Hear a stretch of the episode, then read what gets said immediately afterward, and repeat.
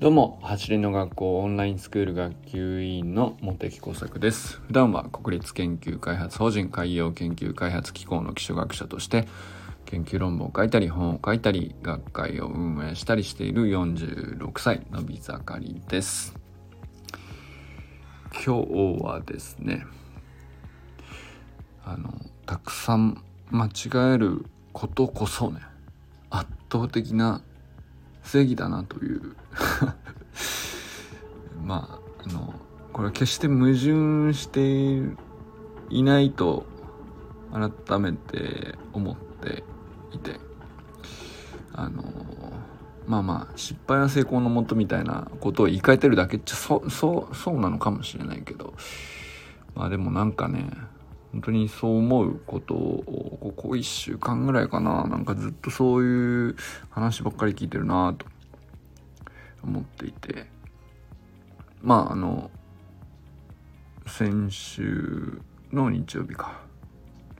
えー、中村周平のしくじり野球論っていうですね。まああのただのオンラインの1対1のミーティングをして雑談したっていうだけだったんですけどまあなんだろう。想像をはるかに超える面白さ深さ。うん。なんだろうな。ちょっと今年一番ね腹がよじれるほど笑ったみたいなことを感想で言ったりしましたけどそれなんでそんなに面白かったのかなとなんかこう中身自体は割とオーソドックスな話題なんですよね。少年野球で。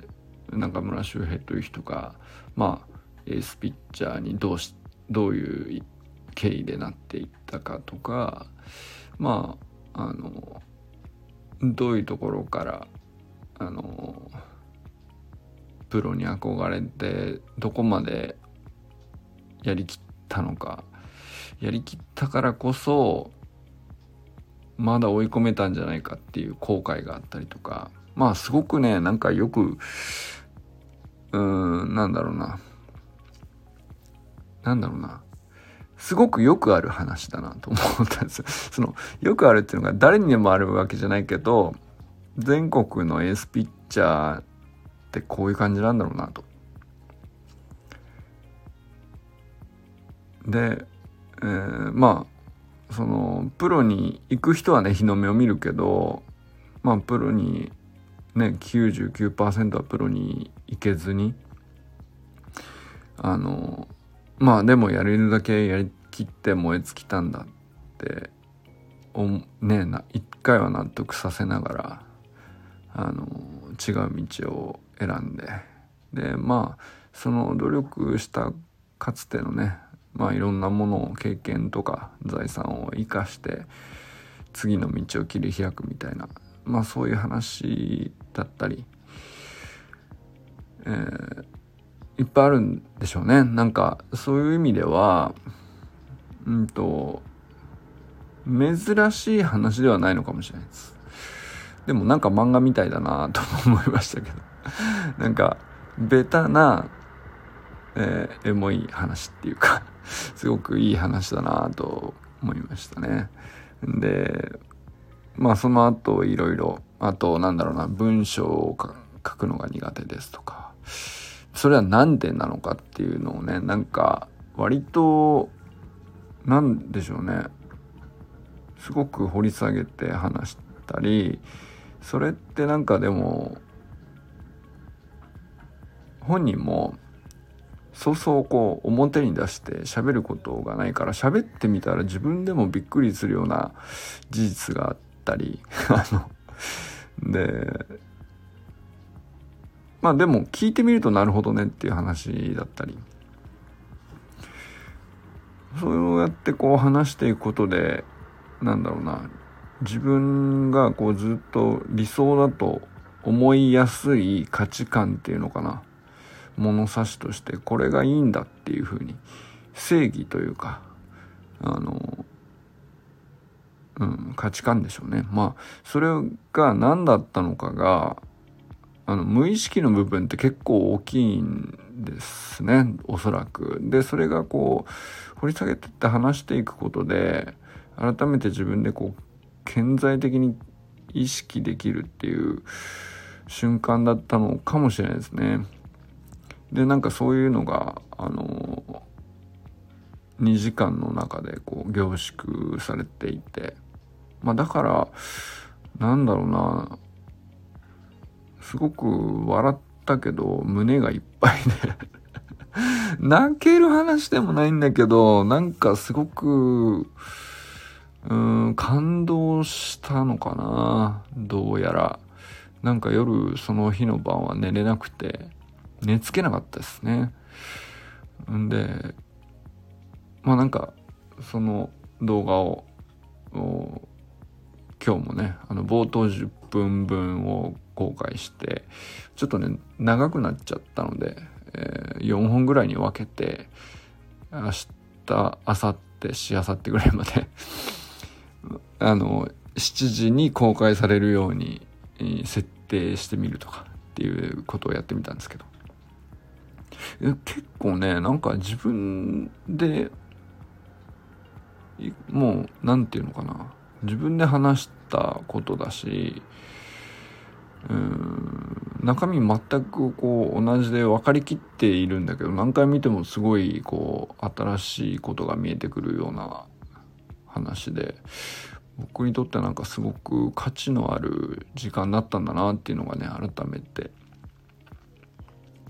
思い返すとっていう感じですね。はい。で、まあとにかく、まあ中村周平のしくじり野球論っていうタイトルにあんまり縛られるつもりはなかったんだけど、やっぱりしくじりとか、あの、うまくいかないとか、苦労とか、まあそういう話が、多くて、なんでこうなっちゃうんだろうね、みたいな。親子の話とか、まあいっぱいあったんですけど、で、まあそういう話をしているとやっぱり周りの人たちもさ山田友人さんとかもあそれは俺もあるあるだわみたいな感じになるんですよね。でこうなんかあ次々に周りの人たちが俺もこんなしくじりあったとかあのもうちょっと具体的に言うとちょっと違う話なんだけどあのこういうのもありましたみたいなのが集まってきてでみんなたくさん間違ってんだなっていうね。あの過去ね。でそのこれ間違ってぶつかってまあ挫折というほどでもなくてもあの考えが変わったりうんと行き詰まった結果あのピボットというか路線を変えるというかまあそういうふうに舵を切ってみたり新たな課題設定が生まれたり最初思い描いていた夢とはなんか別の夢をこう新たに生み出したり。そういうことをみんなやってるんだなっていうのはねなんかすごくこう周平さんの2時間の話を聞いた中でこうそれを一緒に見てくれた人があのユンジンさんとか他の人が「うん 私もやっぱそうですねこういう私の場合だとこうです」っていうそれが集まってきてすごい世の中にはたくさんの間違いがあってなるほどなと。でまあ僕自身もすごいあるあるだとも思ったやつもあればそんなのもあるんですねってのもあれば。でそれがねなんか見てて思ったんですけどあの、まあ、当然そういう膨大な間違いによってその人が作られているんですよ。まあいわゆる経験でもあるし、うん、あの克服必ずしもしてないものもあるんですけどやっぱりその人の魅力に結局なってるんですよねその間違いの全てが。だからなんか間違いが多ければ多いほど魅力的なんだろうなとも思ったりしましたね でなんかあのそもそもだから走りの学校のオンラインスクールだからあの走りの学校にみんな集っているわけですけど集った人たちって何に惹かれたのかっつうと多分和田健一の膨大なこう間違いのストーリー。これ間違ってダメでした。だから今度はこっち側を試しました。ダメでしたと。挫折挫折挫折と。繰り返して。で今度はこっち行こうって。って言って。でそのジャマイカに行ったからって言っていきなり成功したかって言うと実はねそんなにいきなり成功してないんですよね。でまあ何かきっかけ走り革命理論の核となるきっかけは確かに最後の最後ね滞在中の最後の最後つかめて、えー、ギリギリね帰ってこれたそこまでは確かにあのそこを見ると成功に見えるかもしれないけど、まあ、帰国後じゃあすぐにね走り革命理論がうんできたかっていうとそうでもないしあの本当にちゃんと構築されるまでにはいろんなところでトレーナーとして指導にあたって、えーまあ、子供から大人まで膨大な人たちに伝えることを試みてトライアンドエラーの回数も膨大だったろうと思いますよね。あのでそんな中で、えー、トレーナーとしてこう外に出歩いて動くっていうことができなくなるという状況が強制的に訪れて家にいろと。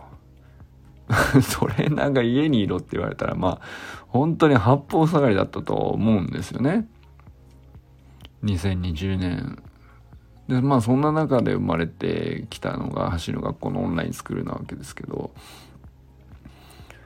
でもそれもだから最初はこうねそのオンラインスクールができる手前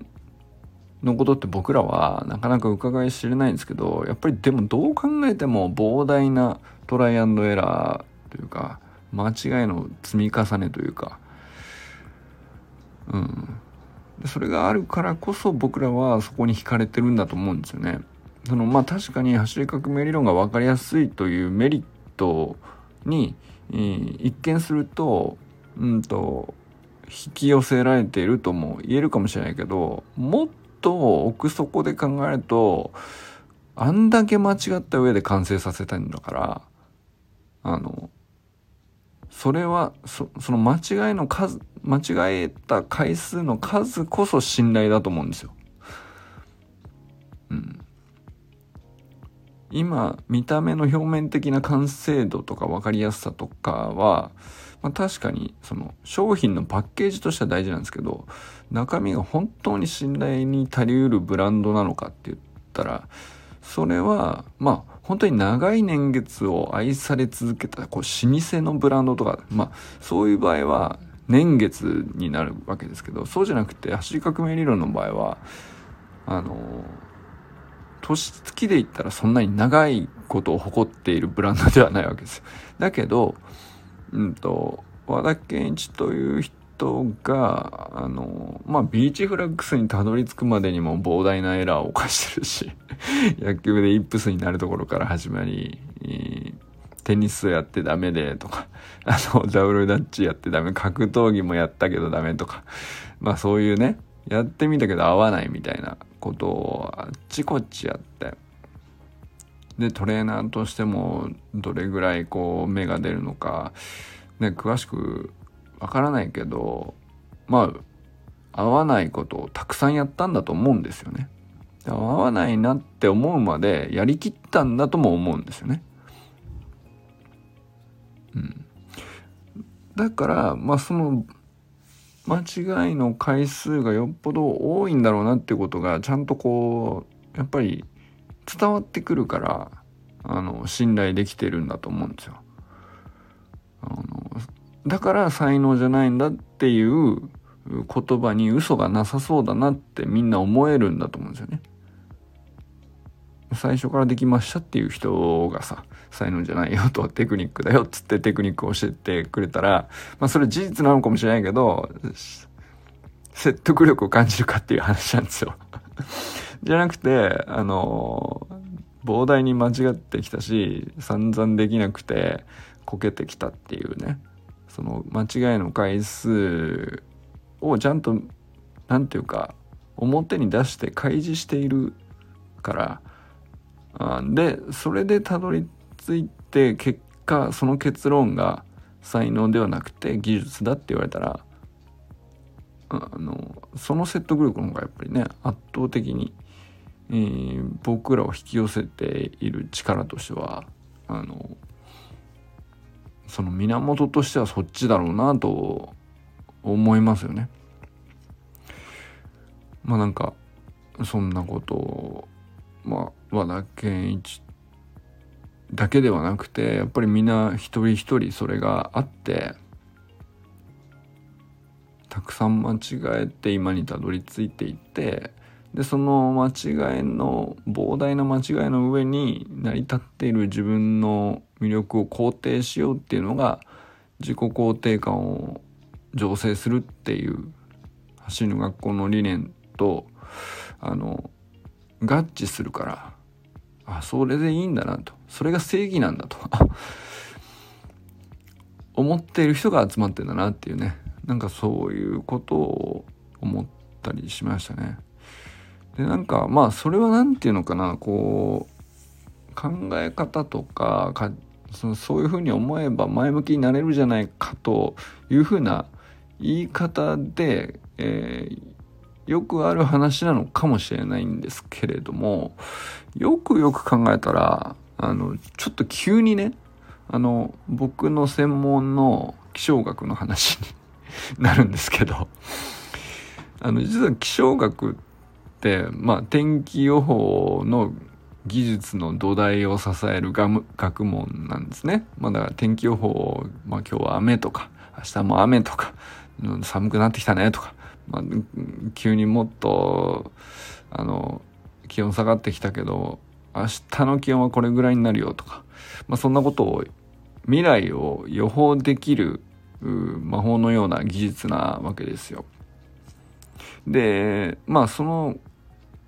技術を支える学問っていうのはこれまさしくねあの膨大な間違いを犯してきて、えー、先人たちがあのこうではないかと理論を考えては、うん、それ間違いだわっていう後の人がねどうやら間違いだわっていうことをあの後から証明してでじゃあそこが間違いだと分かったらあのそれ以外のところにどうやら正解があるっていうところがこうちょっと範囲が絞られるんですよね。まあなんかそんな感じなんですよこう学問っていうの。だからあの間違いの数が多ければ多いほど何て言うかそれ以外の場所に正解があるってことはその正解がありそうな場所スポットがどんどんどんどん絞られていくってことだからまあそれだけ学問が進んでいるっていうことなんですね。間違いの数が多いということ。だからそこがあの圧倒的に正義だなという話ですね。であとはあのまあ天気予報って、まあ、コンピューターでうんとまあやかなりややこしい計算をしないと未来の予報ってできないからコンピューターでまあなんか膨大な計算をこうめちゃくちゃバカでかいコンピューターでやるわけですよ。もうほんと体育館みたいな場所にあの埋め尽くされるような 僕らがさあのパソコンとか持ってる人はあのコンピューターって言ったら、まあ、手に取れるようなものあるいはまあでかかったとしてもせいぜい机に乗るっていうサイズで考えてると思うんですけどあのまあ天気予報の複雑な計算を毎日毎日明日の予報に間に合うように今日中に終わらして、えー、っていうようなスピードで一瞬で終わらせなきゃいけないみたいなことになるとまあ、どういうサイズになるかっていうと、そうですね、似てるの何かな？電車の車両1台みたいなサイズのコンピューターです。で、その1台の車両を、まあ、10両ぐらい並べて、えー、体育館の倉庫みたいなところにぎゅうぎゅうに詰め込んで、えー、それが全部、あの、コンピューター。その中で、えっ、ー、と、まあ、必死、必死の計算をこう、行ってギリギリできるかできないかみたいなことをやった上で出されているのが明日の天気晴れ雨曇りっていう話なんですよ。降水確率何パーセントとか気温は最高気温は何度でしょうみたいな。あのねパッと見かなりポップなねあの表現で天気予報って出されてますけどまあその裏には あのまあそういう技術があるわけです。でなんでそんなことあの程度のまあ毎日ね触れてる当たり前のように触れているからなんでこうあの程度の情報になるのに、えー、そんなこう大げさなことするのかっていうと要するにうんと結局ね膨大に間違いをわざとたくさん起こして、えー、これ間違いだとなこれなしっていうふうに潰していくんですよ。であの、正解を最初から解きに行くっていうよりは、あの、まあそ、そういう要素もあるんだけど、正解、ここに関してはもう絶対正解だなって信頼できる証拠が整ってるところはさ、あの、まあもちろん簡単に答えが出るんだけど、整ってないところもたくさんあるんですね。明日の予報はこうじゃないかなっていうところで、うんと、自信がねえなっていう、うん、いろんな技術はあるし理論もあるんだけどそれを組み合わせてもちょっと自信ないなっていう箇所はじゃあ予報出せないのかって言ったらそういかないんですよ。でそこの予報をどうすんのかって言ったらとにかくうんと手当たり次第にうんと間違った出発点からあの明日を予測してみてわざとたくさん間違えるんですよ。でこれ明らかにおかしいなみたいなことをあのひたすら確認して、うん、これ間違い間違い間違いと。間違いじゃない場所ってどこだ？ここしかもう残ってないなみたいな感じで絞っていくんですよ。で明日の確からしい、えー、おそらく当たるであろう予報ってのはこの辺になってくるなみたいな、まあ、そういうことやるんですよ。結局ね。あのまあ多分その気象学に限らず数学でも物理学でも化学でもまあ科学って結構そういうところがあの基本になってて。まあとにかくたくさん間違えない限りは分かるわけないじゃんって。そんなに人の頭って良くないしねっていう。なんかそういう感じですよね。だから間違える回数が多ければ多いほど正義なんですよ。っていうね。あの世界であることはあのなんかあんまりこう意識してなかったけどそういえばそうだなみたいな。その人間世界のこう教訓めいたようななんなんていうかそういう話っていうだけじゃなくてこれかなり普遍的な事実なんでしょうね。そういうもんなんだねっていうね。まあ当たり前なのかもしれないけど今更そういうことをこうかなり、え、体感として、えー、理解できてるなと、うん、まあなんかそんなことを思ったりしましたね。はい。まあだからトレ僕らのまあささやかなねなんか取り組んでるトレーニングとかも結局ね慣れていくとか精度が上がるとか動きが良くなるとかっていうのも結局何を持ってそういう風になっていくのかって言ったらあのまあたくさんエラーを経験するんですよね。でこうやるとあのぐらつくなみたいなここが足りないままこういう風に動いてもあのうまく弾まないなみたいなことをまあ頭でも考えるし筋肉とか体のバランス自体が勝手にそれをこう判断してデータを集約してじゃあこういうふうに体を扱わなきゃいけないと。あるいは太くしなきゃいけないものがあったりとか。消費しなきゃいけないエネルギーがあったりとかなんかそういうことをに順応していく過程でこう結局上手くなっていったり鍛えられていったりっていう話ですよね。まあ、だからそのトレーニングとかドリルをするとかっていうのはあの膨大に間違えることを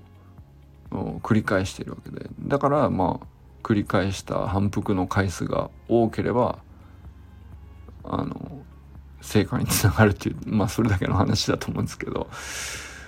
なんかそんな単純なことなんだけどあんまりすっきり分かってなかった。割とごちゃごちゃと難しく考えちゃってたんだなとも思いましたね。ああ、なるほど、これが正義なのかというね、すごい簡単な話にも今更思えていたりとかして、あの、うん、なんかそんなことをいろいろ気づくきっかけになりましたね。中村周平のしくじりがこう、あれだけ さらけ出されたっていう。まあただそれだけなんだけど、割とオーソドックスな話だったんだけど、まあオーソドックスだっただけにね、なんかすごく普遍的で、あの他のことも全部そうじゃんっていう風に開けたのはね、すごい面白いことだったなと思ったりしました。ということでね、まあ、今日は直接トレーニングそのもののお話ではなかったんですけど、あのたくさん間違えることこそ圧倒的な正義なんだなっていうことをね、うん、思いつつ、うん、うまくできなかったらそれ自体がねすごくいいことなんだっていうね僕らの頭を良くするためにうまくできていないのであのまあ最初からうまくできるっていうねそれはいわゆる運動神経がいいということなのかもしれないけど運動神経が悪いっていうのは頭を良くするために運動神経が悪いんですよ。あのだからすごいいいことなんだなと思ったりしましたね。はい。ということで、これからも最高のスプリントライフを楽しんでいきましょう。バーマス